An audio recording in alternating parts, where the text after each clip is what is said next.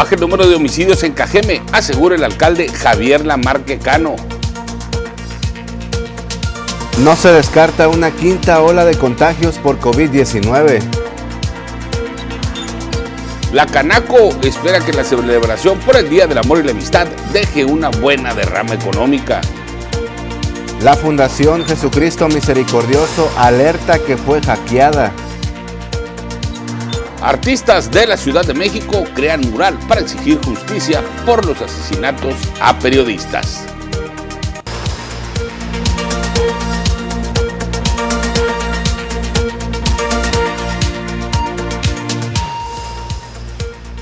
Buenos días, estas son las noticias. Mi nombre es Jorge Salazar y usted es nuestro invitado principal. Le ayudamos a que se quede con nosotros durante las próximas dos horas que estarán llenas de información. Un gusto, como siempre, saludar a mi amigo Joel Rodríguez Gutiérrez. Jorge, muy buenos días. Qué gusto saludarte hoy, ya 15 de febrero. Estamos a quincena. Espero se la hayan pasado Increíble el día de ayer, 14 de febrero, Día del Amor y la Amistad. Les fue muy bien a los restauranteros, a los comerciantes. Hubo bastantes ventas. Vamos a ver qué es lo que nos dice la Cámara de Comercio y la Canirac respecto a los resultados. Es importante, auditorio, que usted se comunique con nosotros al 64 4104 2120. Háganos llegar sus quejas, dudas, sugerencias, comentarios, lo que usted desee. Ya sabe que estamos para servirle. Un saludo a todo el auditorio, a todo el público del sur de Sonora. Hay bastante información. Así es, efectivamente, que es con nosotros información de todos los ámbitos, local, estatal, nacional e internacional. Aquí estará usted bien informado. Esperemos que esté ya disfrutando de una deliciosa taza de café, alistándose para irse a su centro de trabajo. Así es, Jorge, y fíjate que también tendremos todos los detalles de la sección del clima con Marisol Dovala, Susana Arana, en algún punto de Ciudad Obregón, así que iniciamos de lleno con las noticias, primera edición. Y hay una noticia muy importante para toda la población mexicana y es que continuarán los programas sociales, anunció el presidente de la República, Andrés Manuel López Obrador. En el marco de su más reciente gira de trabajo por el Estado de Sonora, el presidente de la República anunció que en la entidad no faltarán los programas sociales en beneficio de los sectores social y económicamente más vulnerables, particularmente de los adultos mayores. López Obrador dijo también que continuarán y se ampliarán los apoyos para los niños, niñas y jóvenes de hasta 29 años de edad que padecen alguna discapacidad, la cual se ampliará a otros sectores de la sociedad como las personas de la tercera edad. El titular del Ejecutivo Federal dio a conocer que se mejorarán las becas para los beneficiarios del programa Jóvenes Construyendo el Futuro en los diferentes niveles educativos. Y vamos a seguir ayudando a los jóvenes con el programa Jóvenes Construyendo el Futuro que los jóvenes que no están estudiando, que no tienen trabajo, puedan ocuparse, trabajen como aprendices y se les paga un salario mínimo, que dicho sea de paso, ya no es el salario mínimo de antes, porque desde que llegamos al gobierno ha ido aumentando el salario. Cuando llegamos al gobierno eran 89 pesos diarios, ahora son 174 pesos diarios esto no pasaba, no nacían ustedes todavía, cuando empezaron con la política llamada neoliberal de que no aumentara el salario. Ahí está, esta es eh, más de las noticias eh, buenas, positivas que trajo el mandatario de la Nación, Andrés Manuel López Obrador, en su más reciente visita y gira de trabajo por el Estado de Sonora. Y bueno, la Comisión Nacional eh, Forestal se encuentra trabajando en el sofocamiento y combate a un incendio que se registra allá en el eh, municipio de Aconchi. Así lo dio a conocer Rigoberto Palafox Rivas. El titular de la Promotoría de Desarrollo Forestal de la Dependencia Federal en Sonora comentó que junto a personal de la Coordinación Estatal de Protección Civil, Guardia Nacional, Secretaría de la Defensa Nacional y otros más se encuentran sofocando ese incendio forestal. Esto fue lo que dijo el funcionario. El día de hoy tenemos dos incidentes registrados, que ya en Imuris afortunadamente quedó extinto el incendio con 55 hectáreas que fue la afectación. Al día de hoy están trabajando las brigadas en el municipio de Aconchi, que eh, se tiene un registro de 1.750 hectáreas de afectación.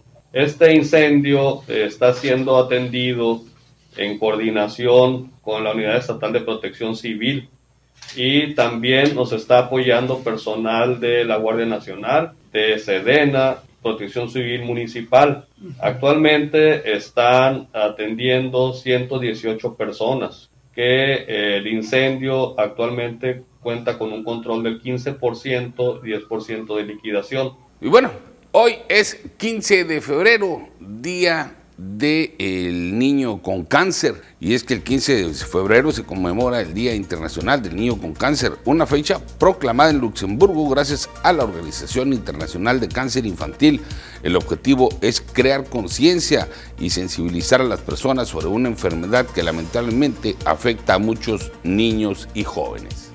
Efectivamente, y también Día Mundial del Hipopótamo. El Día Mundial del Hipopótamo se celebra hoy 15 de febrero de cada año y su principal objetivo es dar a conocer y aprender un poco más sobre esta especie animal que solo vive en África y que está considerada como el tercer mamífero más grande de la Tierra después del elefante africano y la ballena azul. Así que respecto a lo que comentabas Jorge sobre el Día Internacional de los Niños con Cáncer, hay muchos movimientos aquí en el estado de Sonora que realizan bastantes fundaciones en apoyo a estos eh, niños y niñas que desafortunadamente tienen que lidiar con esta enfermedad. Sí, efectivamente, eh, importante estos eh, esfuerzos que se hacen a través de diferentes organizaciones a nivel internacional emanadas de la sociedad civil, no solamente por partes o entidades gubernamentales, sino que en su conjunto hay muchas organizaciones que permanecen eh, luchando y trabajando a favor de este sector de la población que por desventura padecen esta enfermedad. Exacto, y hay que recordar que el gobierno de Morena de Andrés Manuel López Obrador lamentablemente le ha quitado el apoyo a los niños y niñas con cáncer, a las personas que padecen esta enfermedad y pues ojalá en un futuro se vuelva a reactivar este presupuesto para estas personas que lamentablemente la están pasando muy mal. En ocasiones le hemos presentado esta situación de que eh, la Fundación Jesucristo Misericordioso, por cierto, hace algunos meses estaban pidiendo el apoyo de la comunidad para que no sean desalojados del inmueble porque tenían una deuda de 40 mil pesos. Esto no se venía batallando a raíz de que entró este nuevo gobierno de Morena, es como están lidiando la mayoría de las fundaciones que apoyan a los niños y niñas con cáncer. Así es, efectivamente, y con esta información vamos a nuestra primera pausa comercial. Regresamos.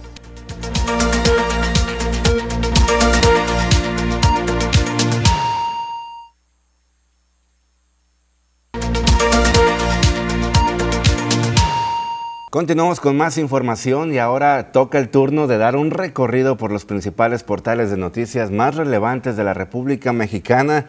Comenzamos con el Excelsior. Desplazados de Zacatecas piden protección de Guardia Nacional. Familias que huyeron del acoso de la delincuencia buscan apoyo para regresar a sus hogares a recuperar sus pertenencias. Más de 2.500 personas son las afectadas. La jornada, más de 20 pesquisas contra Segalmex por actos de corrupción. Los daños al erario público podrían ascender a miles de millones de pesos. Reforma cae hijo en otro conflicto de interés al dar a conocer la empresa en la que presuntamente trabaja desde el 2020 en Houston, José Ramón López Beltrán, hijo mayor del presidente de la República Andrés Manuel López Obrador, exhibió un nuevo conflicto de interés, es por vivir en una casa de lujo.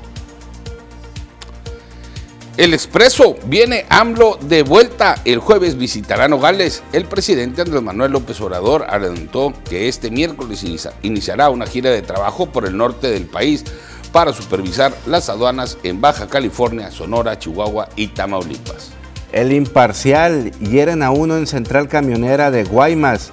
La víctima resultó gravemente lesionada y fue llevado a un hospital de emergencia. En síntesis noticias, me quedé contento con la visita. Javier Lamarque apenas pudo platicar con él un par de minutos, pero el alcalde de Cajeme le listó al presidente López Obrador los proyectos de obras en los que requiere el apoyo del gobierno federal para que éstas puedan ser ejecutadas. Ahora vamos con TVP, avistamiento de ballenas sin vigilancia. Turistas nacionales e internacionales disfrutan del paso de ballenas jorobadas por las costas mazatlecas. Sin embargo, hay embarcaciones que no cuentan con certificación que invaden su hábitat. Estos fueron los portales de noticias más relevantes de la República Mexicana. Muy bien, y vamos a dar paso ahora a la información eh, que se ha generado en torno a la propagación del COVID-19. Hasta el momento eh, se han eh, contagiado 5.300.537 personas, se han descartado 656.024 víctimas, 8.717.594 mexicanos también este, han dado negativo a COVID-19. Desde el inicio de la pandemia se reportan 312.965 fallecimientos activos actualmente, 85.289 y durante la última jornada 146 personas dejaron de existir debido a complicaciones por el COVID. Y a nivel estatal, ¿cómo andamos? La Secretaría de Salud en Sonora confirmó 220 nuevos casos y una defunción por COVID-19. KGM reportó 80 nuevos contagios según las cifras oficiales. Sígase reportando con nosotros al 6441042120. Vamos a una pausa, regresamos.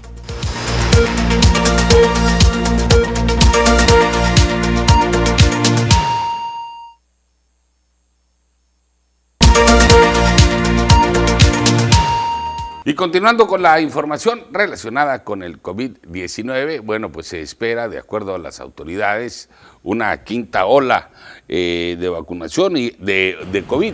Por supuesto, a pesar de que la vacunación podría registrarse una quinta ola de contagios de COVID pasando Semana Santa, así lo dio a conocer el secretario de Salud en Sinaloa, Héctor Melesio Cuen Ojeda, quien dijo que el riesgo siempre está y por eso debemos seguir cuidándonos. Esto fue lo que dijo el funcionario estatal allá en Sinaloa. Y mientras esté la posibilidad de que surjan nuevas variantes. La nueva variante es lo más peligroso y es lo peor que nos puede pasar en este momento, ya que hay mucha desigualdad en lo que es la aplicación de la vacuna. El secretario de Salud en Sinaloa, Héctor Melesio, llamó a la población a no automedicarse y ante cualquier síntoma acudir con el médico, así como seguir las medidas sanitarias. La recomendación principal en este momento es que la gente no se automedique, porque luego la gente comienza a tomar antibiótico y el antibiótico no le hace nada a un virus, el antibiótico le hace a las bacterias y esto se receta una vez que hay una infección agregada bacteriana, pero hasta entonces, si lo utilizamos en un principio no sirve para nada. Continuamos en otro orden de ideas y ante la visita del presidente de la República, Andrés Manuel López Obrador, el día de ayer en el diálogo matutino con KGM, el alcalde Javier Lamarque Cano dijo que la reunión con el mandatario nacional fue fructífera a pesar del poco tiempo que estuvo en el municipio. Informó sobre el compromiso que hizo el presidente para el reforzamiento de la seguridad y el combate a la delincuencia. Comentó que el avance de la Academia de Béisbol ubicada en el Estadio Tomás Oros Gaitán es del 85%. También felicitó a los nuevos presidentes de los diferentes organismos como el Distrito de Riego del Río Yaqui y la Asociación Ganadera del Valle del Yaqui. En cuanto a la rehabilitación de las vialidades, informó que se tienen 24 millones de pesos disponibles para bacheo de calles y callejones de Ciudad Obregón y que se buscarán más recursos. Sobre los índices de homicidios, resaltó que hay una disminución de este tipo de eventos comparados con años y meses anteriores. Eh, quiero decirles que ahorita en febrero, si comparamos con enero, pues esa tendencia sigue eh, mejorando, dando el rol del 30%. Eh, para estos mismos días, al día 14 de, enero, comparado con el 14 de febrero, en aquel tiempo ya iban más de 20 homicidios. Y ahorita dependiendo, aquí hay una, hay una este, polémica si son 13 o son 14, pero vamos a asumir que son 14. Pues aún así eh, hay una disminución muy sensible en cuanto al número de homicidios y eso es muy bueno. Es muy bueno este, que, se, que haya esta em, tendencia y que eh, al parecer empiezan a rendir frutos algunos esfuerzos. Incluso ayer el presidente de la República lo mencionaba, pues que estaba no solo preocupado, sino ocupado por la problemática de Cajeme y que eh, pensaba todavía reforzar más eh, la presencia de cuerpos de seguridad, tanto de la Guardia Nacional como de la Marina y el Ejército aquí en Cajeme, para consolidar esa tendencia. Muy bien, ahí está la información eh, por parte del alcalde sobre los resultados de la visita de Andrés Manuel López Obrador. Y bueno, en otro orden eh, de ideas y pasando a la información eh, policíaca, durante las últimas horas se han registrado en Cajeme una serie de despojos, entre los que se encuentra el despojo de una motocicleta, bueno, el robo porque se encontraba estacionada en la cochera de un eh, domicilio ubicado por la calle Río Magdalena y San Fernando de allá de la colonia Libertad. También trascendió que en diversas sucursales de una cadena comercial fueron víctimas de amantes de lo ajeno. Se trata de una tienda de conveniencia ubicada por la calle París y Cocula y otra de la misma cadena ubicada por la Guerrero y Río Yaqui. En el primer caso se desconoce el monto del robo, sin embargo, en la segunda en el segundo incidente, el dependiente de dicha tienda comentó que los ladrones se apropiaron de 1.500 pesos productos de las ventas, mientras que en otro comercio ubicado por la calle California y Pioneros, los ladrones lograron sustraer varias cajas de cigarros. Además, se tuvo conocimiento de que con lujo de violencia en eh, las calles Boulevard Antonio Caso y calle Casanova, una persona fue despojada también de una motocicleta por parte de un sujeto que portaba un arma de fuego. También por la tarde, en el cruce de las calles No Reelección y Callejón México, en pleno centro de la ciudad, se eh, registró el asesinato de una persona del sexo masculino cuyo cuerpo quedó tendido a media calle.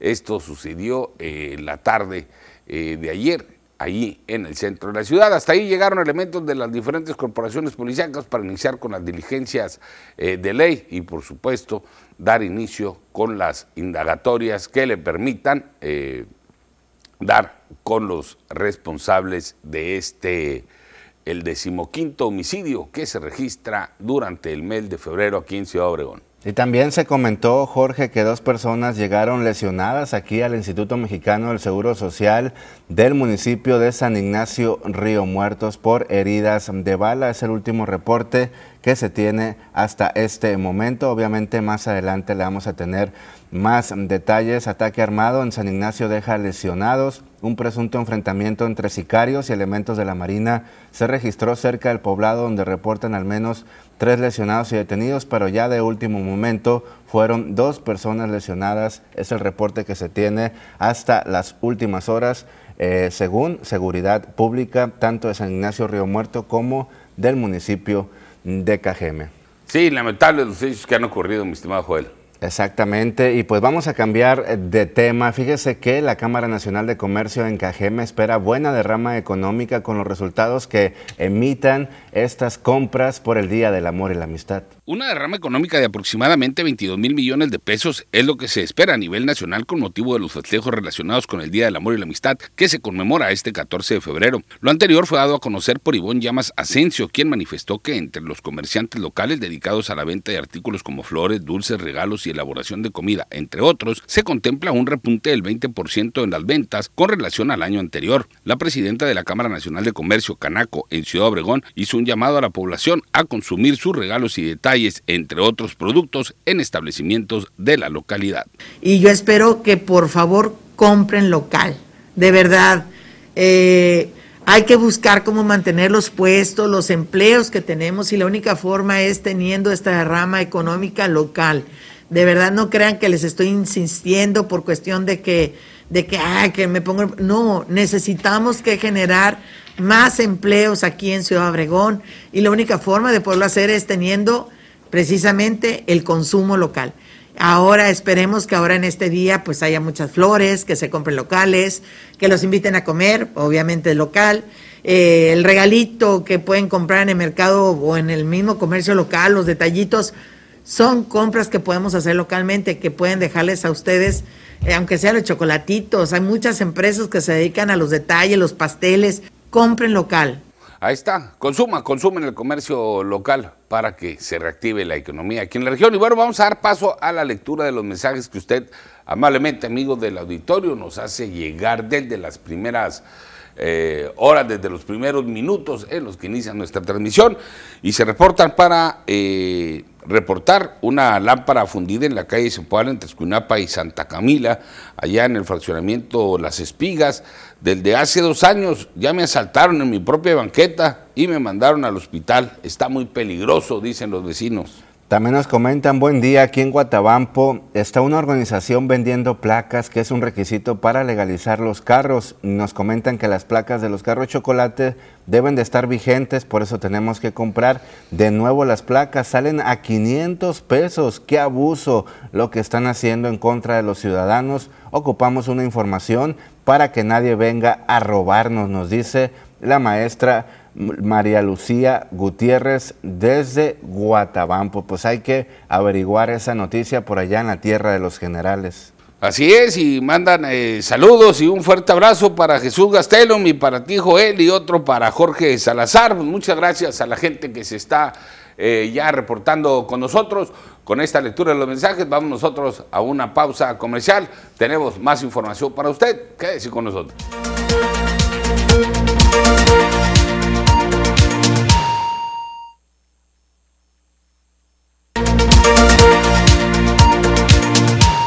Continuamos con más información y nos da muchísimo gusto que se encuentre con nosotros, como todos los días, Poncho Insunza con la información deportiva. Poncho, ¿cómo estás? Buen día. Buenos días, Joder, ¿qué tal? ¿Cómo estás? Muy bien, gracias a Dios. Ya no hace tanto frío, ¿verdad? Ya se ha sentido. Pues vamos a ver si no nos cae otro frente frío, otra tormenta invernal y regresa otra vez el, el frío fuerte en Ciudad Obregón. Pero bueno, ¿qué tal si hablamos un poquito del deporte? Y es que regresa el día de hoy la UEFA Champions League este torneo tan importante a nivel de clubes.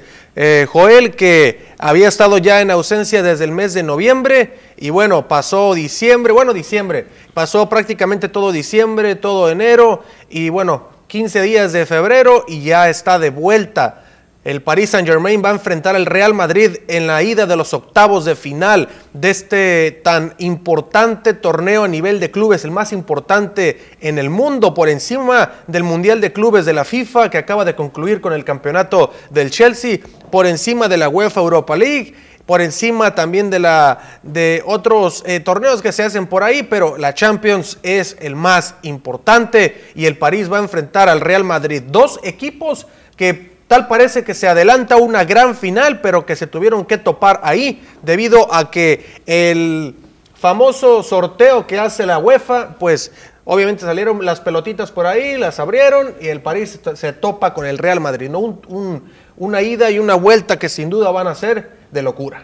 Ok, ¿cuánto dura pues este torneo de, de fútbol y sobre todo decir quiénes son los favoritos? Mira, los favoritos el Paris Saint Germain en estos momentos, el Real Madrid, el Bayern Múnich es otro de los equipos favoritos a llevarse este torneo tan importante. Este, pues esos tres para mí figuran como los favoritos, ¿no? Y los que figuran como los deportistas favoritos, pues es Messi, ¿verdad? Obviamente, Obviamente Lionel Messi, este, siempre por ahí Messi, Cristiano Ronaldo, este, la gente del Real Madrid, este, ahí está Kylian Mbappé en el Paris Saint Germain, ahí están muchos jugadores como Neymar también, por supuesto, pero eh, la importancia del regreso de la Champions, obviamente estaba, están las ligas activas, ¿no? En España, en Francia, en Italia, pero el regreso de la Champions pues no se daba desde diciembre, concluyeron la etapa de la fase de grupos, eliminaron a dos de cada grupo, entraron a los octavos de final, que es la fase que va a iniciar el día de hoy,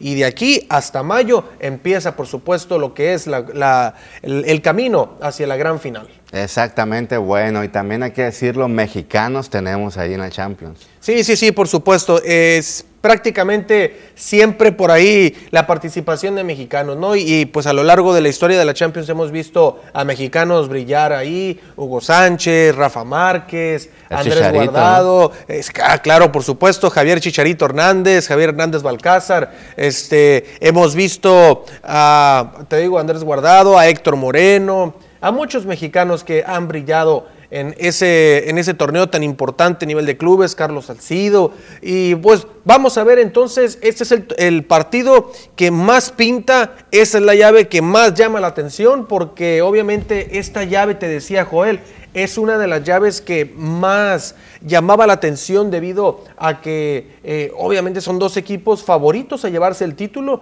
y se topan, se tienen que ver, que ver las caras, en esta etapa de octavos de final. Todavía falta cuartos, semifinales, final y se la tuvieron que ver, pues imagínate tres... Eh, instancias antes de la gran final, ¿no? Pero bueno, así es el sorteo. La, la suerte no le favoreció a uno de los dos que va a quedar eliminado de esta parte. Claro que sí, ahorita comentabas que desde noviembre no se llevaba a cabo esto, siempre se ha prolongado desde diciembre. se ha prolongado siempre, tanto tiempo. Siempre. exactamente, empieza por allá en el mes de, de julio empieza la Champions agosto más o menos, en agosto, y se viene la fase regular agosto, septiembre, octubre, noviembre, y en diciembre ya termina la fase regular, pero viene un, un break, viene un descanso para todos, y luego viene el famoso sorteo para ver quién va contra quién en los octavos de final, y ya en febrero siempre se reanuda, y así empieza el camino hasta mayo, Joel. Perfecto, ¿tu favorito? Para mí el favorito es el Paris Saint Germain, no porque trajeron a Messi, es simple y sencillamente que este equipo ha gastado mucho dinero para ganar precisamente este torneo, este torneo tan importante que no lo tienen en sus vitrinas que estos dueños árabes han invertido millones y millones y millones de euros trayendo a Neymar cuando en su momento en el 2017 gastaron 222 millones de euros para rescindir el contrato que tenía con el Barcelona, pagar esa cláusula, sacarlo del Barça, traerlo al Paris Saint Germain y después han traído a Ángel Di María, a Thiago Silva, a un sinnúmero de futbolistas importantísimos eh, de calidad mundial y también ahora que trajeron a Lionel Messi a ser por ahí compañero de Neymar, de Kylian Mbappé. Y bueno, sabemos muy bien que Kylian Mbappé se va a ir del Paris Saint Germain pronto. Entonces, si se va Kylian Mbappé, se habla de que la próxima temporada, ojo con esto, está queriendo llegar Zinedine Zidane a... Los dueños quieren a Zidane en el equipo pero Zidane dijo, si yo llego, a mí me traen a Cristiano Ronaldo. Y sería muy, muy interesante que ya en la etapa final de la carrera, tanto de Cristiano Ronaldo como de Messi, verlos jugar juntos. Claro, efectivamente, porque son considerados actualmente los dos mejores del mundo.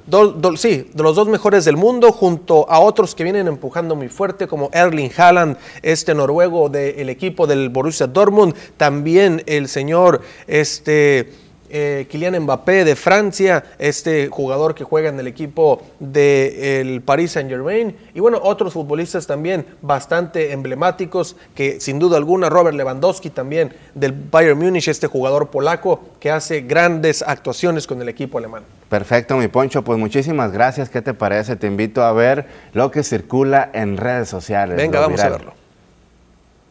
A mi vecino porque juega con sus peluditos como si fueran niños chiquitos, o sea, los, los columpia.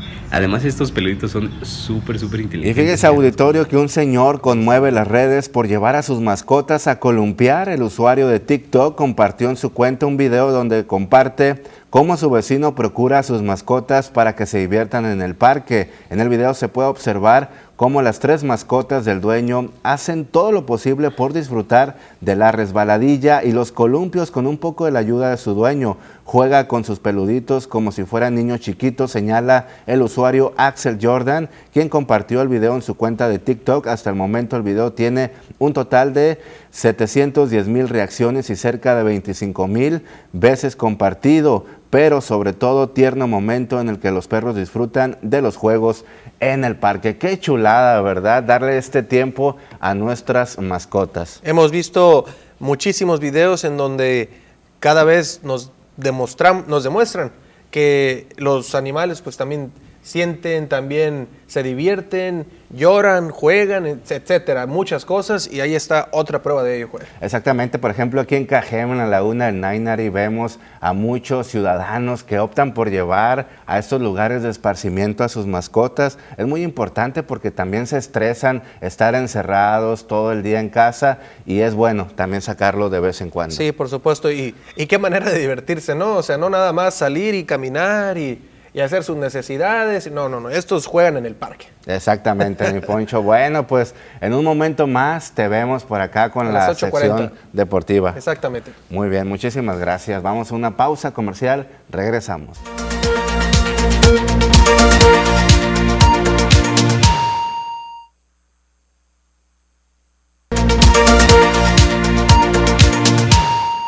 Muy bien, regresamos con más información y es que en la máxima casa de estudios del municipio de Cajeme se mantienen las negociaciones entre el sindicato y las autoridades universitarias, esto en torno al tema de un incremento salarial del cual eh, no mm, seguir las negociaciones eh, favorables podría haber una amenaza de huelga. Solicitud de un aumento salarial del 6% se mantiene el Sindicato Único de Trabajadores del Instituto Tecnológico de Sonora, Sud-Itson, en negociaciones con la autoridad. José Sánchez Rodríguez, secretario general del sindicato, indicó que fue el pasado miércoles cuando comenzaron con las mesas de diálogo y que este jueves 17 de febrero a las 4 de la tarde la negociación se reanudará, quizá con una propuesta benéfica por parte de las autoridades y de no ser así, una huelga podría estallar.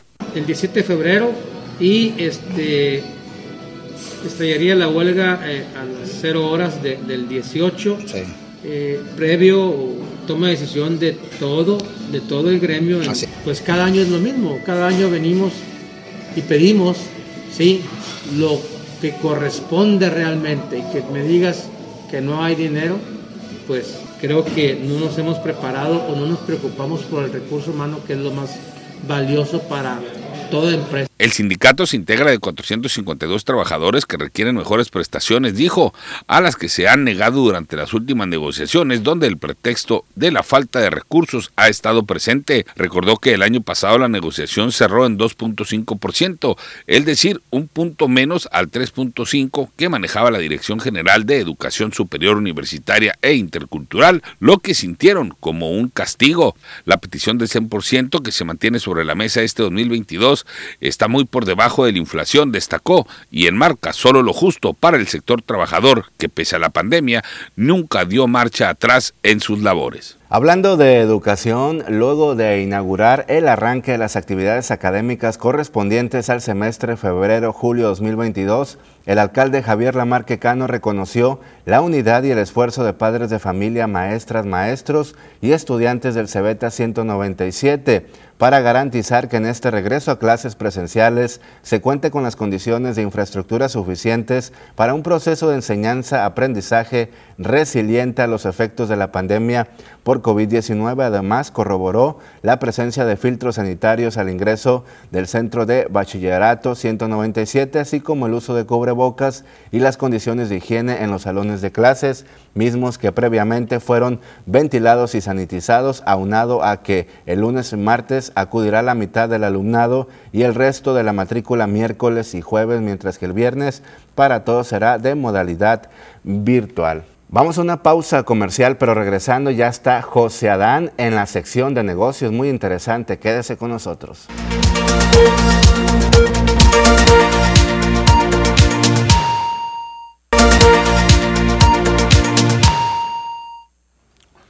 Buenos días, pues regresamos con nuestra gustada sección y ya como es eh, costumbre nos acompaña en este espacio informativo José Án Mariscal con un tema bastante, bastante interesante que muchos eh, señores les va a llamar la atención.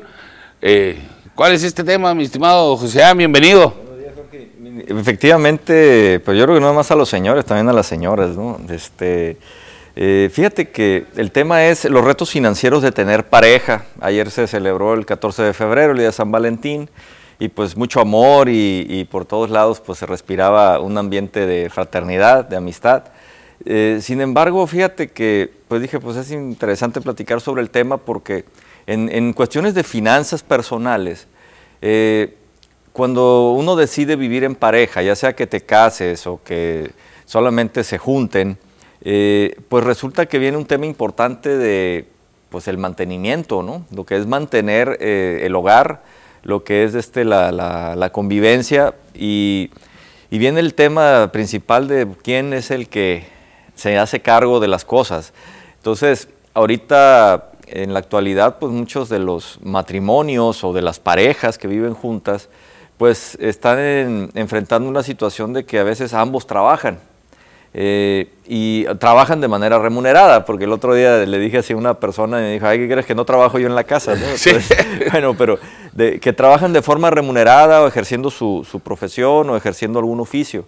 Eh, y resulta que los dos aportan o los dos pueden aportar dinero eh, en el sostenimiento de la, de la casa. Entonces, y empiezan ahí un poquito los jaloneos y si no hay una buena comunicación, si no hay un buen entendimiento, acuerdos, pues resulta que eso se comienza a convertir en un conflicto que a veces hace que las parejas pues no vivan en armonía y en ocasiones hasta que se separen. Fíjate, hay algunas eh, estadísticas en el sector urbano, vamos diciendo, en las ciudades, donde dice que el 25% de las eh, mujeres no se casan después de los 23 años. Quiere decir que tenemos un 75% de mujeres que sí se casan antes de los 23 años. Eh, o que viven en pareja, ah, que ahorita es la modalidad que se está usando mucho los jóvenes, que, se juntan, vamos diciendo, empiezan a vivir juntos y, después dan el paso a casarse. Pero en el caso de los hombres, pues es muy diferente. Un 44% de los hombres no se casan después de los 33 años. O sea, eh, el hombre dura un poco más en tomar la decisión, como que eh, tarda un poquito en, tener esa madurez de, querer vivir en pareja. Eh, quiere decir que el 56% restante sí se está casando antes de los, de los, 33, años. ¿no? Aquí eh, hay que ser claros, ¿no? Eh, vivir en pareja, sin casarse, sin las obligaciones legales de casarse, pues tiene menos complicaciones, vamos diciendo, en el punto de vista financiero, pero a la vez es complicado porque no crecen, porque al no estar casados, pues de cierta manera, eh, pues dicen, bueno, pues ahí la vamos llevando, yo gasto en esto, tú gastas en aquello, llegan a un acuerdo, pero no se pueden echar compromisos de largo plazo porque no sienten la seguridad de decir, ¿sabes qué? Vamos a pagar una casa entre los dos, porque como no estamos casados, ¿qué va a pasar si, si un día no queremos estar ya juntos? Pues, ¿qué pasa con la deuda? ¿Qué pasa con el bien? Entonces, eh, es un tema ahí eh, importante que tienen que empezar a ver los, jóvenes. Por otra parte, viene el tema del machismo, ¿no? Hay muchos hombres que se sienten ofendidos si la mujer trabaja y empieza a aportar, peor tantito si la mujer empieza a ganar más que el hombre, eh, pues empieza ahí un poquito el, el, celo, ¿no? Es, más común que el hombre tenga un sentimiento eh, especial cuando la mujer gana más que él. Eh, cuando la mujer gana menos, como que de cierta manera la sociedad ha hecho que se vea algo como normal, vamos diciendo, y no hay tanto problema. Sin embargo, se da un poco eh, el tema del sentimiento de la injusticia, porque pues de cierta manera uno pone más que el otro o de cierta manera se termina encargando a veces uno de los dos de poner más dinero que el otro. Y, eso pues empieza a hacer un sentimiento de injusticia porque dice, ay, que, suave, a ti sí te sobra dinero para ahorrar, a mí no me sobra, y, empiezan ahí este, a tener también conflictos. Retos financieros de las parejas sería, primero pues no contar con capital suficiente, eh, que tienen que compatibilizar la ideología que tienen alrededor del tema del dinero y de los gastos, eh, y el buen manejo de estos temas, del, dinero, pues se hace fundamental, se convierte en algo fundamental para la vida en pareja, o sea, para que estén mejor este, cómo, cómo viven. Hay una frase mexicana que yo creo que es eh, de todos muy conocida que dice, eh, lo mío es tuyo y, y pues a, veces, mío, ¿no? a veces lo, la completan diciendo, y lo tuyo también. Entonces, de cierta manera, eh, pues se van dando esos dichos que se van quedando en la mentalidad del mexicano, de la mexicana, y de cierta manera pues eh, va fraguando cómo se van haciendo las cosas dentro del tema financiero en la pareja. ¿Qué temas se deben de tratar, Jorge, para evitar conflictos, para tratar de que el tema del dinero no sea algo que ocasione una separación? Primero se tiene que hablar sobre el dinero, esto es que se puedan analizar eh, ¿Qué es lo que, cómo, cómo empatar los gastos? Eh, ahorita hablábamos de que a veces uno gana más que el otro, Lo ideal es que los dos ganaran lo mismo, pero a veces no se da eso y se da, hay uno que gana más. Y entonces dices, oye, ¿qué te parece si dividimos a la mitad los gastos? Y dicen, es lo más eh, justo, justo vamos diciendo. y, entonces dices, bueno, pero es que mi 50% es mi 100% del ingreso. Y entonces, pues ah, puede ser que a, la mujer, por ejemplo, no le toque tener ni siquiera un guardadito porque nunca le, le queda dinero. O que ese 50% para el hombre sea a lo mejor la mitad del sueldo y a él sí le está quedando. Y entonces empiezan ahí algunos, pudieran darse algunos conflictos y entonces lo más sabio que es, de manera proporcional, sacar cuál es el porcentaje que cada uno este, aporta en, el tema familiar. Vamos pensando que dice, ¿sabes qué? Pues yo gano 100 mil pesos y ella gana 50, pues ¿sabes qué? Pues eh, son 150 mil pesos en total, quiere decir que un 33% lo gana la mujer, pues ¿sabes qué? Pues tú hazte cargo del 33% de los gastos. O bien como hacen otros que dicen, ¿sabes qué? Yo me voy a hacer cargo de esto, esto y esto, que a lo mejor son los gastos más fuertes, eh, que la escuela, la hipoteca, esto, y tú encárgate de lo mejor de comprar la comida, y empiezan a hacer ahí una distribución, pero lo más sabio es tratar de sacar la proporción que cada uno aporta en, el tema del ingreso total, y sobre eso eh, hacer la repartición, para que de esa manera también no se sienta de que uno está poniendo más que el otro. Eh, y pues que no haya ese sentimiento de injusticia que puede después convertirse en una bomba de tiempo que termina explotando y, termina haciendo reclamos eh, en la pareja. Lo más recomendable es entonces llegar a algún acuerdo en, si no aportar cierto porcentaje del ingreso, sí poner ese acuerdo para decir, tú cubres ciertos gastos y yo, como yo gano más, yo cubro los gastos de, más onerosos, vaya, servicios, colegiaturas, como bien lo decías. Sí, aquí la palabra clave es proporcional.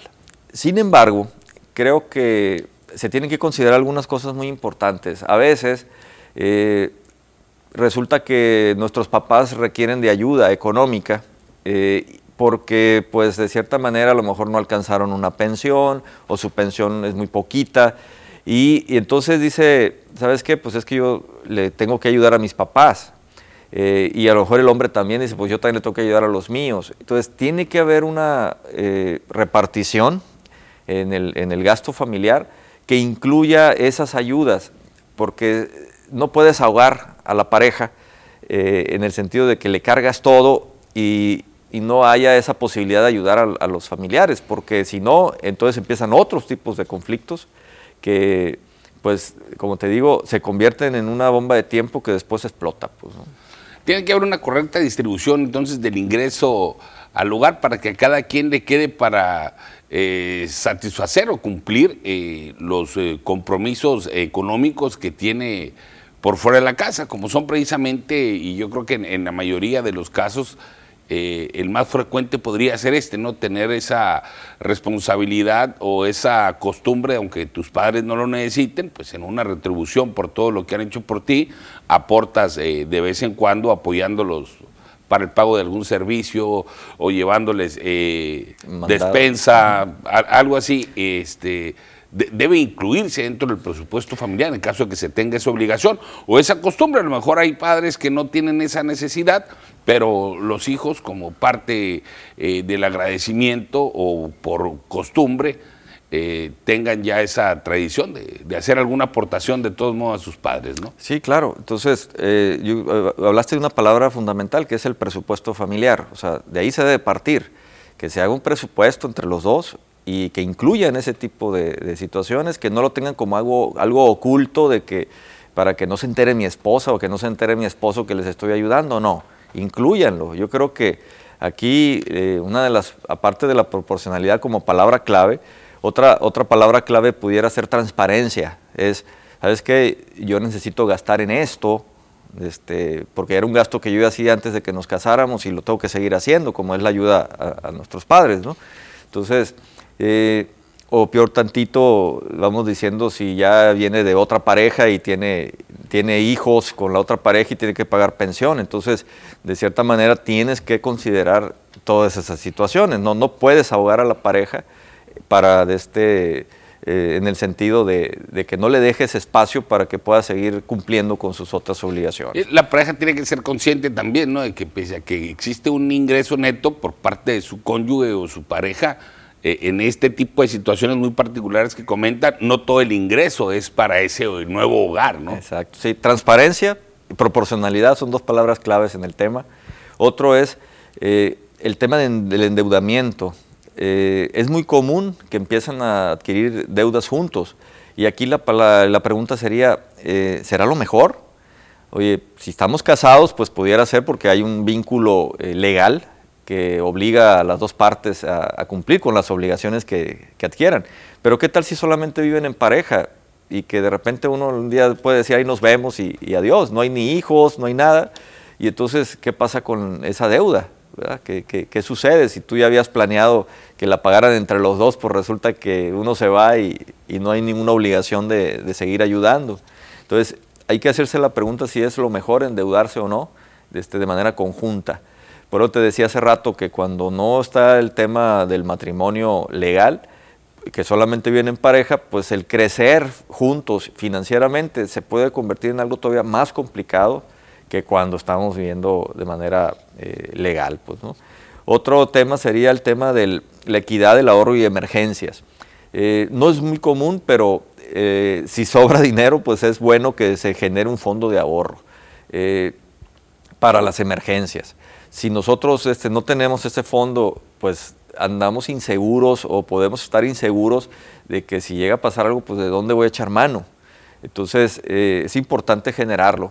Nosotros, por ejemplo, en Sicher Seguros, pues ya hemos platicado de que les podemos dar un instrumento para que puedan ahorrar y al mismo tiempo sean de manera preventiva tengan un seguro de vida que si llegara a faltar alguno de ellos dos, pues el otro pues eh, reciba una cantidad de dinero que le permita eh, continuar o rehacer su vida mientras eh, empieza a equilibrarse. tenemos seguros conyugales, o sea, donde se aseguran los dos y están ahorrando este, y aquí es importante que se pongan metas y decir, yo voy a ahorrar por tantos años porque quiero comprarme una casa, yo voy a ahorrar tantos años porque quiero comprarme un carro. Y entonces ahí es donde esos eh, eh, fondos pues ayudan a que cumplas con tu meta financiera de ahorrar y al mismo tiempo que tengas prevención. El hecho de tener gastos médicos, por ejemplo, y de repente, bueno, pensando en un COVID, ¿no? Que te manda al hospital y entonces una cuenta de hospital puede poner en jaque a, una familia entera. Entonces, a veces se van los ahorros ahí, ¿no, José? Y se va todo, o sea, ahorro y patrimonio, porque puede ser que hasta tengas que vender una casa, un carro o algo para poder cubrir esto, cuando a lo mejor te pudo haber costado 10 mil pesos una póliza al año. Entonces, eh, yo creo que es importante. Y aquí yo creo que a manera de reflexión y para terminar con el tema, tres preguntas es, primero, hablas con tu pareja sobre el manejo del dinero y a qué acuerdos llegan. Eh, porque las cosas cambian. Puede ser que cuando recién empezaron a vivir juntos, eh, los gastos eran unos, no, eh, pero van cambiando las cosas y, y, a veces pretendemos que sigan las cosas igual en cuanto a la repartición. Entonces, a qué acuerdos llegaron y esténlos revisando para que, como te digo, que no haya esos sentimientos de que yo estoy poniendo más que el otro, o sabes que por mí tú estás ganando más y empiezan ahí los, los problemas. Luego, ¿cómo crees que deba ser la mejor manera de compartir las finanzas en pareja? Es esta pregunta que se deben de hacer ahí en casa. Y otro sería que si han tenido problemas de pareja ocasionados por el manejo del dinero y cómo los arreglan. O sea, es interesante que pudieran comentarnos eso. Yo pongo a disposición, eh, pues en este caso, mi canal de YouTube para que por ahí podamos tener este un, una retroalimentación. retroalimentación y que a lo mejor en comunidad podamos darnos ideas de cómo lo hacen unos, cómo lo hacen otros. En José Adal Mariscal en YouTube se suscriben y por ahí podemos tener comentarios. O aquí en TVP esta sección se sube más, más al rato y por ahí también podemos estar teniendo convivencia. Aquí entonces la clave es eh, transparencia, comunicación, programación, eh, también prevención, prevención del presupuesto. Por e, este tipo de, asesorías eh, me parece muy interesante. son, se pueden acercar de manera eh, virtual contigo para alguna asesoría sobre todo este tipo de seguros. Sí, si no, pues te digo, mi oficina está aquí por la calle Miguel Alemán, 638, aquí entre eh, Nicolás Bravo y 6 de abril. Con gusto también ahí, con previa cita, podemos recibirlos y platicar sobre temas de presupuesto familiar y, pues ayudarles con temas de prevención como es el aseguramiento de sus bienes o de ellos, en general es un fondo de ahorro. Muy bien, pues muy interesante y vaya que de, de, un interés para toda la sociedad, sobre todo para las parejas que están programando ya algún... Eh, alguna adquisición y depende pues de su estado civil, es eh, recomendable alentarse cada quien por su cuenta, a lo mejor con la adquisición de un nuevo vehículo, cómo distribuir eh, los gastos en el hogar. Interesante la charla y sobre todo pues muy útiles los consejos de nuestro amigo José Mariscal. Muchísimas gracias por acompañarnos. y bueno, nosotros amigos regresamos con más información. Lo esperamos.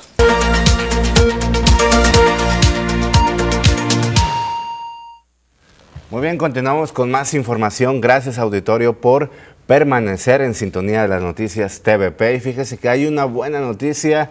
El DIF KGM atendió a una familia que lo perdió todo en un incendio. El llamado lo hizo la señora Vilma López Espinosa, madre de cuatro hijos, quien solicitó ayuda tras el incendio de su patrimonio. Esto a raíz de un cortocircuito en la colonia El Campanario, en donde lo perdieron todo tras el fuego que arrasó con su vivienda. Personal del DIF acudió por la calle Santa Elena Norte entre San Francisco y Santa Elena Sur, número 2419, a quienes llevaron ropa, cobijas, despensas y se le gestionó más ayuda. Vamos a una pausa, regresamos, hay más para usted.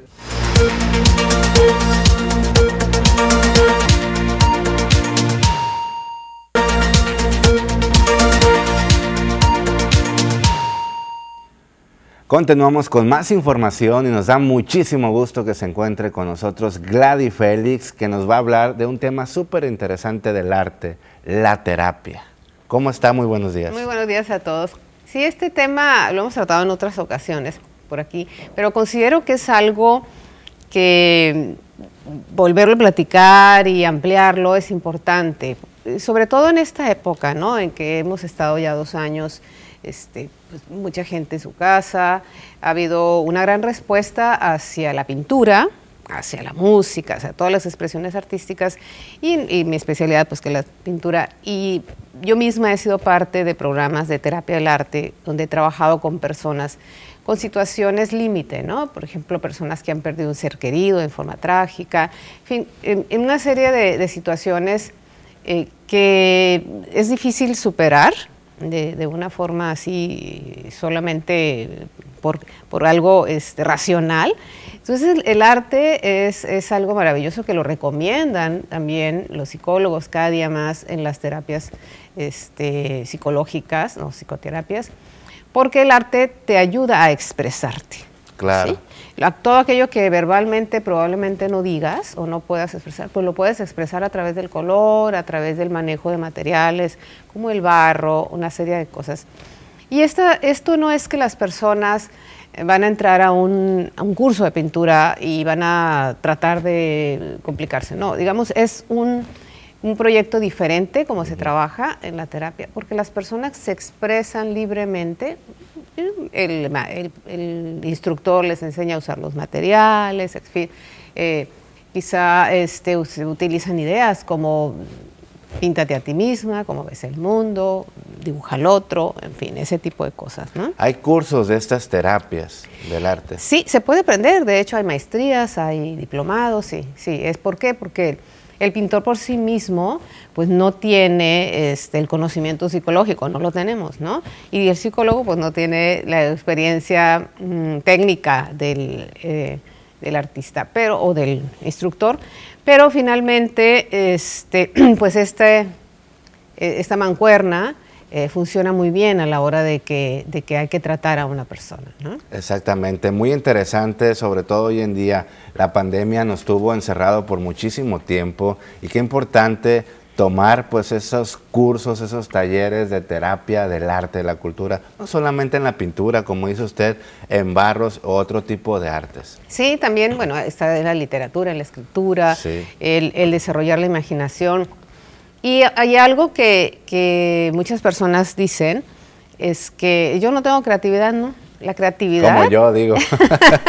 Ahorita estaba comentando que soy malísimo yo mismo, me estoy coartando, como dice, para dibujar, para la creatividad, para el diseño. No, la, creatividad, eso ya está muy, muy comprobado, es una habilidad. Es una habilidad que se va desarrollando. ¿No? Se, se, se va desarrollando a través pues, precisamente de la práctica y lo podrás ver.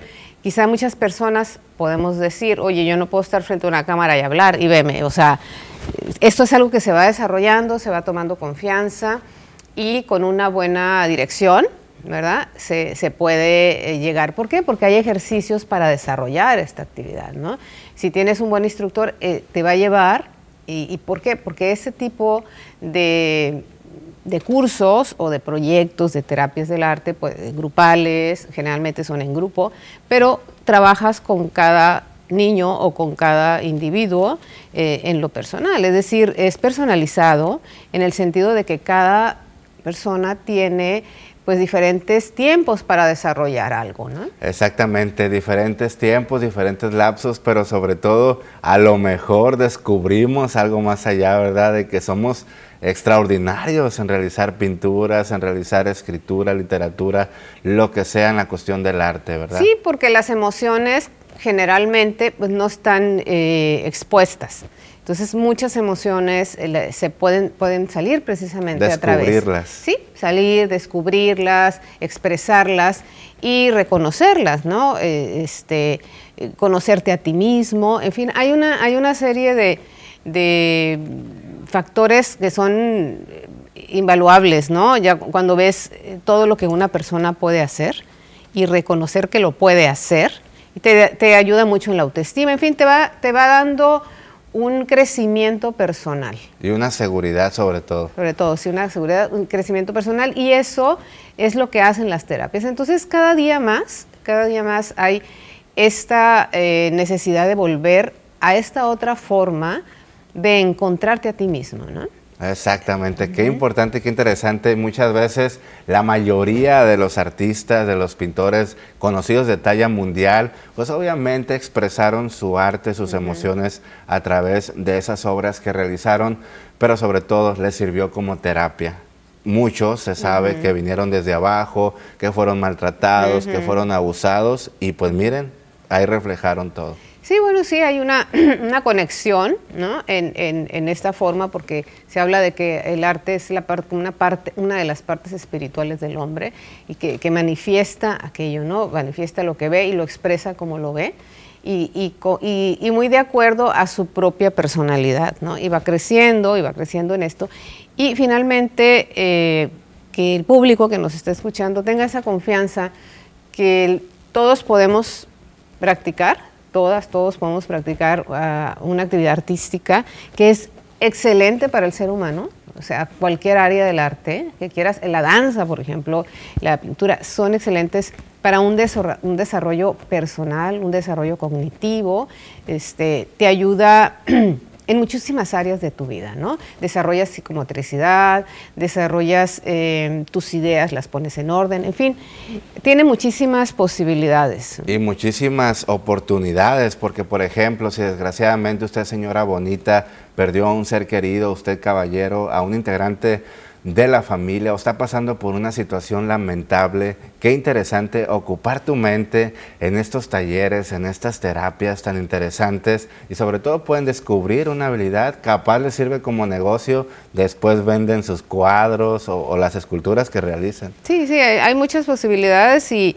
es un momento también, las personas que conmigo vienen, mucha gente me habla que, que pues muy jóvenes se han retirado de trabajar o se han jubilado eh, y finalmente pues, no encuentran, ¿no? Entonces esta puede ser una actividad recreativa que posteriormente puede ser ya una actividad profesional, pero esa es una gran posibilidad y si, tienes un buen, eh, un buen maestro, una persona que tenga el conocimiento de cómo llevar tu desarrollo, porque si una persona viene a un taller y lo sometes a, una, a un rigor extremo, y en realidad lo único que busca es algo recreativo, es, puede ser hasta frustrante. Entonces hay que evaluar muy bien a dónde vas, con quién vas y, abrirte la posibilidad del arte, que eso finalmente, pues esa es, mi especialidad y mi área. Así es que yo les invito a que, pues a que sigan explorando este mundo, ¿no? Y yo estoy para servirles con mucho gusto, este, tanto en mis talleres como pues en lo personal, ¿no? ¿Y dónde la podemos encontrar? A ver, señora bonita, y tome nota, caballero, para que pues obviamente descubran la habilidad del arte con eh, la señora Gladys. ¿Dónde la encontramos? Estoy, eh, mi teléfono es público, siempre contesto mi teléfono, por supuesto, y las redes sociales, arte-gladys. En, en, Instagram también estoy en Facebook como Gladys Félix. Y por supuesto sus órdenes con cualquier cosa que, que les pueda ayudar en este tema. ¿Algún taller en puerta de terapia va a tener? Sí, bueno, lo que pasa es que mis talleres son libres en el sentido de que las personas, cada una lleva un desarrollo y los atiendo a cada uno. Y sí hay personas que vienen, eh, que quizá de entrada, pues me dicen, estoy sola, en fin, hay, diferentes situaciones. Y mis talleres son personalizados, incluso los que doy en línea, a cada uno se le atiende eh, de acuerdo a su desarrollo. O sea, no los, no los someto a todos a un rigor extremo, sino que cada quien, el que quiere ser más profesional o el jazz profesional y quiere superar, y el que va de cero y el que va a recrearse, y a todos se les atiende pues con esa experiencia que tengo. A su paso. A su paso. Perfecto, Gladys, Félix, muchísimas gracias, señora hermosa, por venirnos a decir esta interesante sección del arte, así que hay que aprovecharla. Nos vemos en la próxima emisión. Nos vemos el martes. Muchas gracias y nosotros vamos a una pausa. Regresamos, hay más para usted.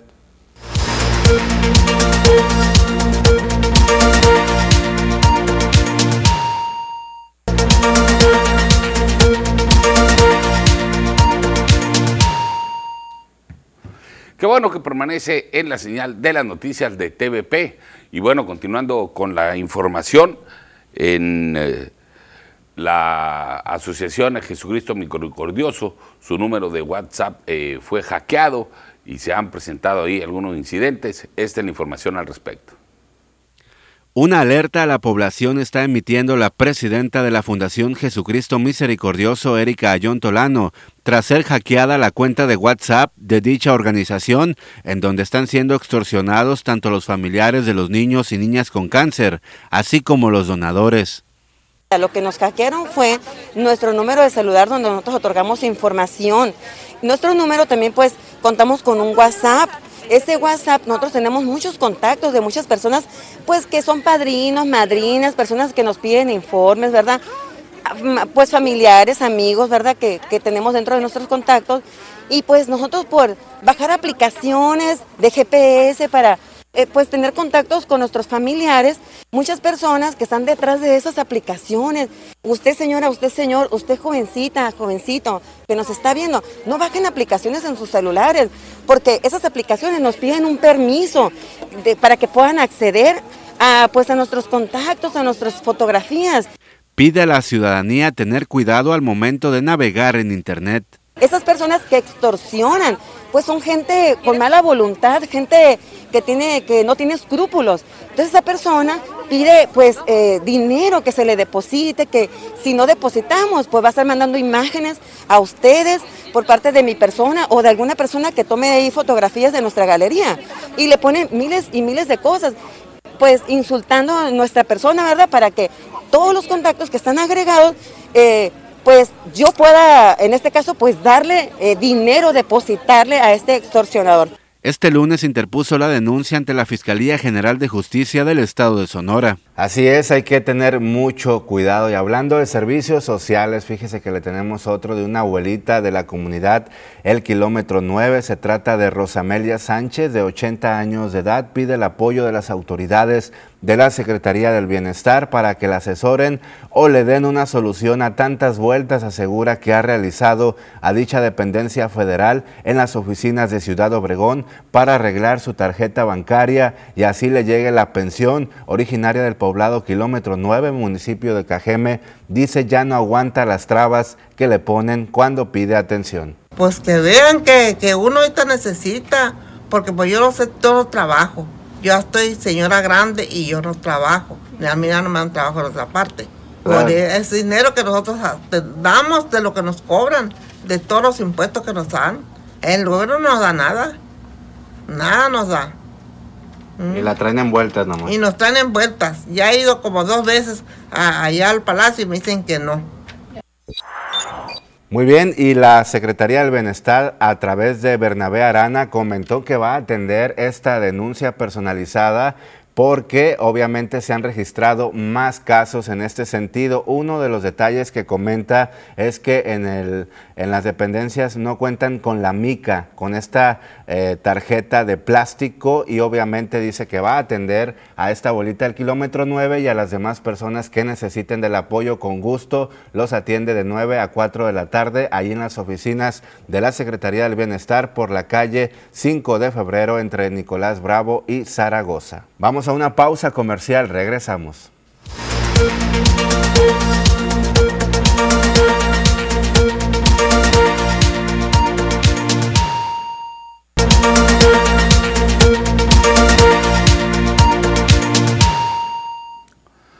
Qué bien, qué bien que sigue con nosotros, amigos del auditorio, en la señal de las noticias, ya sea por televisión abierta, televisión de paga o bien a través de nuestras redes sociales. Y continuando con información de este martes 15 de febrero, resulta que varios artistas allá en la Ciudad eh, de México tomaron un espacio de la colonia Roma para pintar un mural, esto a manera de protesta por los seis periodistas que han sido asesinados en lo que va del presente año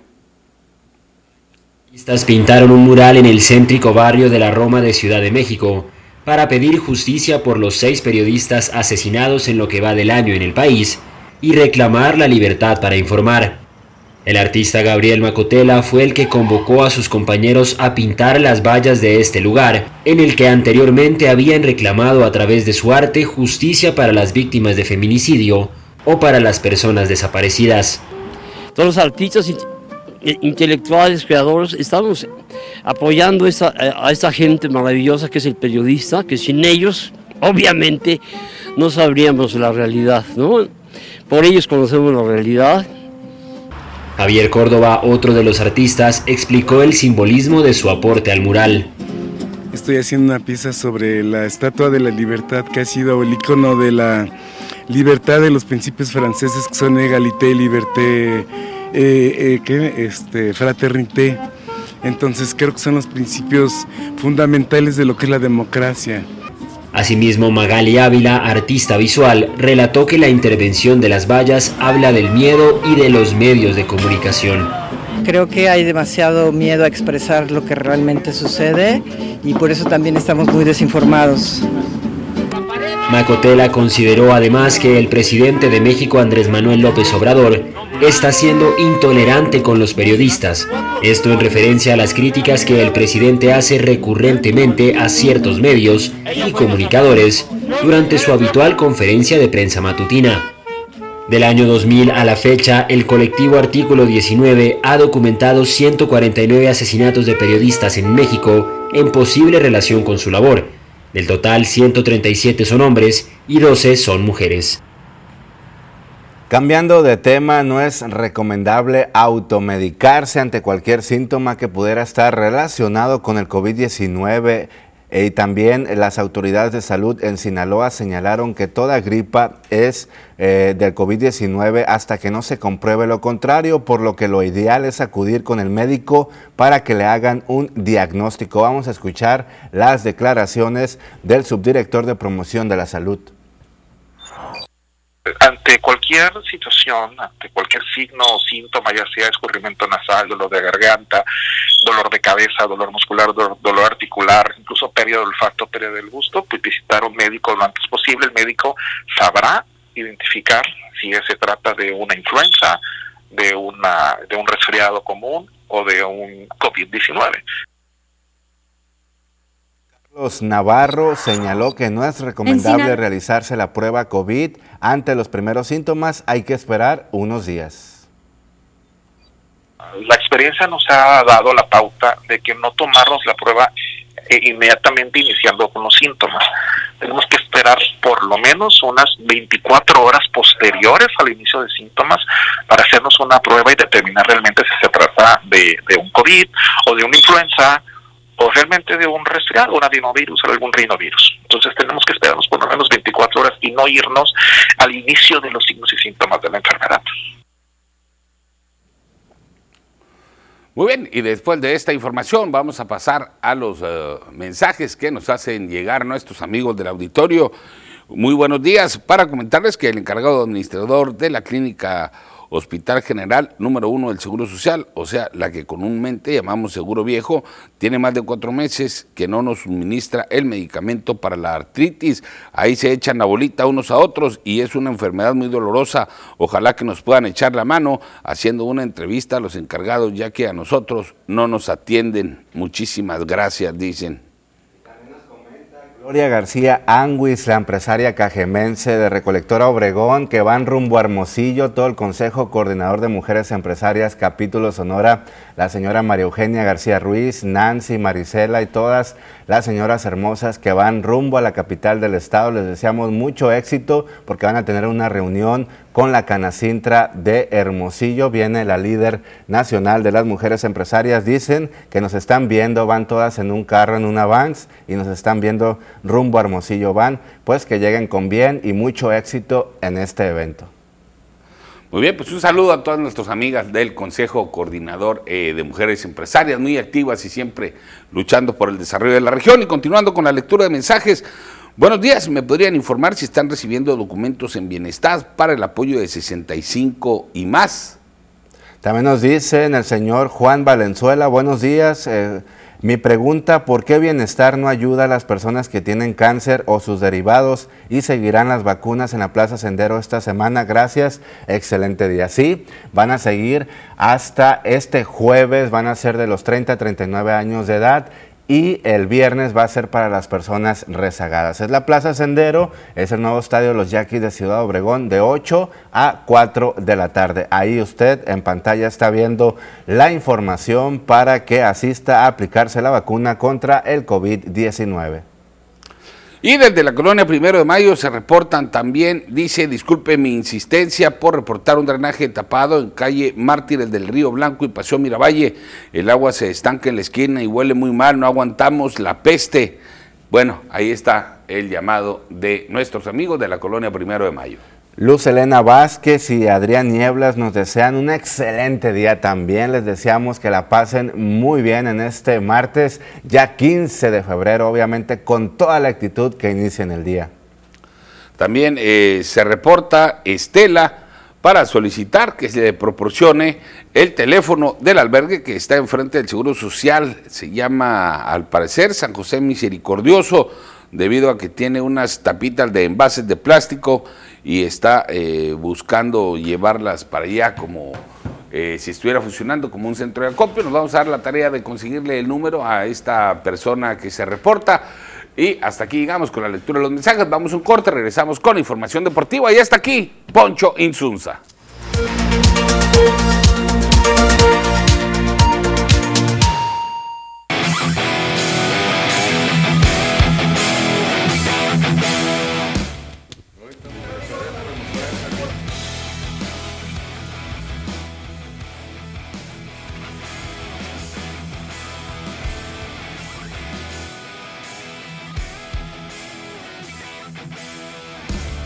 Analizando una eh, opción bastante importante y que obviamente no está en el agrado de los peloteros que militan en las sucursales de cada equipo. Y es que Rob Manfred planea recortar a los peloteros que pertenecen a las ligas menores de cada organización del béisbol de las grandes ligas, es decir, Major Minor Leagues Baseball, más bien estarán, por supuesto, intentando Rob Manfred recortar cierto número de peloteros para ahorrarse cierto dinero que le está costando mucho al béisbol de la gran carpa. Esto obviamente no cae en gracia de absolutamente ningún pelotero de las ligas menores, tampoco de las ligas mayores, porque obviamente están buscando cobijar, arropar a esos compañeros que vienen empujando fuerte en esta disciplina, en este deporte, para poder llegar a las grandes ligas. Por otra parte, el comisionado eh, dice, me hago a un lado, Tony Clark, el sindicato de peloteros líder, está también reuniéndose con los peloteros dominicanos para ver cuál es la postura en cuanto al tema del cierre patronal que existe en estos momentos en el béisbol de las grandes ligas, porque es un hecho ya que no va a haber entrenamientos primaverales a fecha y hora que estaban pronosticados tanto en Florida como en Arizona. Ahora, el problema es si cuándo va a reanudarse la, las grandes ligas, la temporada 2022 cuándo va a iniciar, porque si no inician los entrenamientos primaverales a tiempo, va a ser muy complicado de que puedan hacerlo eh, obviamente eh, para los primeros, los últimos de marzo, que es decir, el 31 de marzo, que es cuando está programado el tema del béisbol de las grandes ligas, la inauguración. Entonces, el sindicato de peloteros se reúne con los dominicanos porque obviamente también tienen mucha fuerza en muchos equipos. Juan Soto, Albert Pujols, Rafael Devers, Vladimir Guerrero Jr., muchos de esos peloteros que tienen peso en sus organizaciones para ver cuál es la postura en cuanto al, al tema del cierre patronal. Continuamos con información, vamos ahora al fútbol internacional porque el día de hoy regresa la UEFA Champions League. Este partido tan importante que se viene, este choque de muchas estrellas. Karim Benzema contra Kylian Mbappé. Ahí en el Real Madrid contra el Paris Saint Germain. Ahí en Neymar enfrentando al Real Madrid. Messi obviamente enfrentando a un equipo al que le vio la cara muchísimas ocasiones en la Liga de las Estrellas allá en España. Obviamente es un partido que eh, da para mucho de qué hablar debido a las grandes expectativas que generan estos dos equipos que estaban marcados como favoritos para llevarse la Champions o incluso para llegar a la gran final. Sin embargo, vamos a ver si, si estos dos equipos logran llevarse la orejona. Por otra parte, Carlos Vela en una entrevista el día de ayer para un medio bastante reconocido a nivel mundial dijo que definitivamente le cierra la puerta a la selección mexicana. Ya no va más al seleccionado mexicano. Dijo que ya no es tiempo de Carlos Vela, que es tiempo de los jóvenes como Jesús el Tecatito Corona, que es tiempo también de otros futbolistas como el Chucky Lozano, como Alexis Vega, en fin, grandes futbolistas que ya conocemos y que obviamente él ya da un paso al costado para enfocarse solamente en su club, el cual es el LAFC y obviamente ya dejar de paso eh, lo que es el, el combinado del seleccionado mexicano. Por otra parte, Dmitry Vivol, este peleador ruso, quien apunta para enfrentar al Canelo Álvarez, estaría ya confirmado que sería la pelea el próximo 7 de mayo en Las Vegas, Nevada. Obviamente festejando lo que es el 5 de mayo como es tradición allá en los Estados Unidos con los peleadores aztecas. Demetri Vivol entonces un peleador semi completo en las 175 libras. Estaría esperando que venga el Canelo Álvarez a su división y que le obviamente que lo rete en lo que es el peso de él. Pero dijo el Canelo Álvarez que él está esperando a llegar a las 168 libras. Yo subo un poquito, tú bajas un poco, hacemos pareja la pelea, pero Dimitri Vivol llamando un mensaje y le dijo al Canelo Álvarez, si realmente quieres ganar este reto, este reto es venir a los semicompletos y fajarte uno de los cinturones del Consejo Mundial de Boxeo, de la Asociación Mundial de Boxeo, de la Federación, en fin, hay muchos de los cinturones de los cuatro que ya conocemos. Vamos a ver si el Canelo se anima a subir hasta las 175 libras y obviamente pelear ante este pugil ruso. Con eso amigos llegamos al final de la información deportiva el día de hoy. Quédese con más información aquí en las noticias.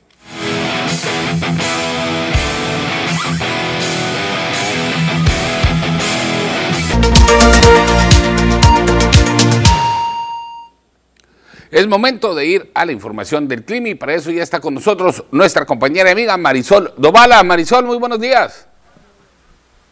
¿Qué tal, Jorge? Muy buenos días. Como siempre, te saludo con mucho gusto, más que lista para llevarles toda la información que tiene que ver con el pronóstico del tiempo. Adelante, Marisol, te escuchamos.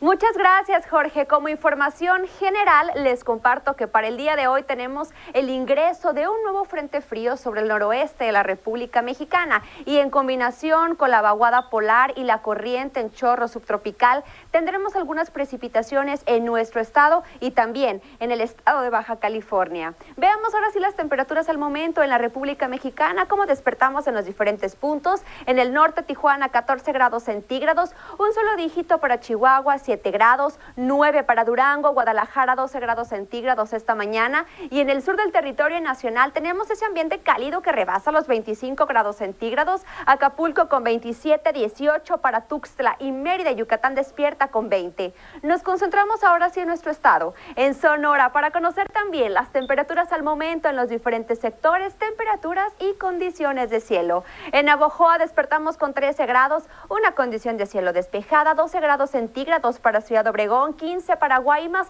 y la capital alcanza los 14. El pronóstico extendido para Navojoa los próximos días, las temperaturas, las condiciones de cielo. Valores mínimos en el termómetro de 4 grados, máximas que alcanzarán los 31, teniendo cielos completamente despejados el resto de la semana y parte del fin, el sol radiante en todo su esplendor. Ya en Ciudad Obregón veamos también las próximas jornadas. Aquí tenemos valores mínimos en el termómetro que disminuyen hasta marcar grados máximas el fin de semana que van a alcanzar los 32 para que tenga cuidado con estos cambios tan variables en el termómetro para ser específica el día domingo y tendremos cielos completamente despejados. En Guaymas hagamos también nuestro breve recorrido para conocer el pronóstico extendido. Aquí tenemos valores mínimos en la temperatura de 11 grados, máximas que alcanzarán predominando las condiciones de cielo mayormente soleado. Por último, en la capital de nuestro estado, en Hermosillo, veamos también los próximos días. En Hermosillo el termómetro disminuye hasta marcar 6 grados, máximas que están los 30 tenemos cielos completamente despejados. Respecto a la fase lunar, esta nos reporta cuarto creciente, la salida a las 16 con 28 minutos y la puesta de la luna a las 6 con 34. La salida del sol esta mañana se registra a las 6 con 58 minutos y la puesta del sol a las 18 horas con 11. Jorge, hasta aquí el reporte meteorológico de esta mañana. Marisol, como siempre, muy útil la información que nos presentas en relación al pronóstico del tiempo. Muchísimas gracias. Nos vemos mañana. Gracias, Jorge. Que pases un excelente día. Nos vemos el día de mañana. Igual para ti. Así es, excelente información y nos vamos ya a la transmisión en vivo con el live con nuestra compañera y amiga Susana Arana desde la colonia Campestre aquí en Ciudad Obregón. Muy buenos días Susana, ¿cómo estás? ¿Qué tal? Muy buenos días, Jorge, y muy buenos días a todos los seguidores de las noticias. Primera edición, qué gusto saludarles. No tanto gusto ver esta situación que se está viviendo por la calle, justamente Manuel López Rivera eh, y calle del Monte en la colonia Real Campestre, donde como pueden observar es pues prácticamente una alberca completa de agua estancada que según algunos vecinos nos comentan tienen años ya batallando con esta situación. Según nos han platicado, algunos de los drenajes de la colonia eh, pues están colapsados, lo que ocasiona que el agua llegue a esta calle que está un poco inclinada y se ha acumulado durante semanas y semanas, dejando olores que no te podría explicar en este momento, dejando una incidencia o proliferación de mosquitos que recordemos representa un riesgo ante el dengue, el zika y también chikungunya. Y justamente eh, pues acudimos a este lugar a petición de los vecinos que comentan que en diversas ocasiones han solicitado de manera atenta al organismo operador municipal de agua potable su ayuda.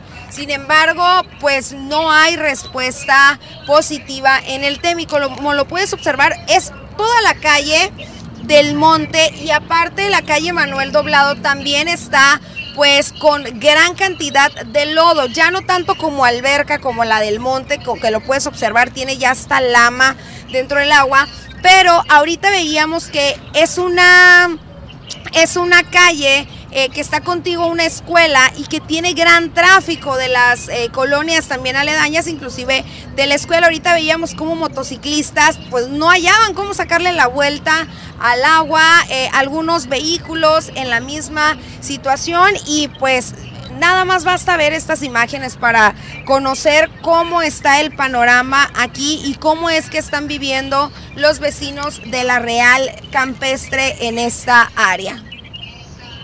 Una queja muy latente por parte de los vecinos de la Real Campestre y sobre todo que esa calle eh, específicamente conecta el Plan Oriente con la colonia Colosio y la Nuevo Cajeme. Nos ha tocado transitar por ese lugar y hay mucha queja de los automovilistas e incluso algunos ya se han quedado varados eh, en la rúa porque pues no alcanzan a pasar, está muy profunda pues esa fuga de agua potable, esa fuga de drenaje colapsado que como dices ha generado malos olores que ya no aguantan los vecinos. Ojalá y entre ahí el sector salud, salubridad, para que ponga un alto y le llame la atención al organismo operador del agua potable para que lo atiendan, porque miren, eh, realizando este reporte seguramente las autoridades a lo mejor no lo sabían y van a acudir en unas horas o el día de mañana. Así es, en realidad eh, confiamos en el OMAPAS que siempre ha atendido de manera inmediata los reportes que a través de los vecinos hemos hecho llegarles a través de la televisión de la primera y la segunda edición de las noticias.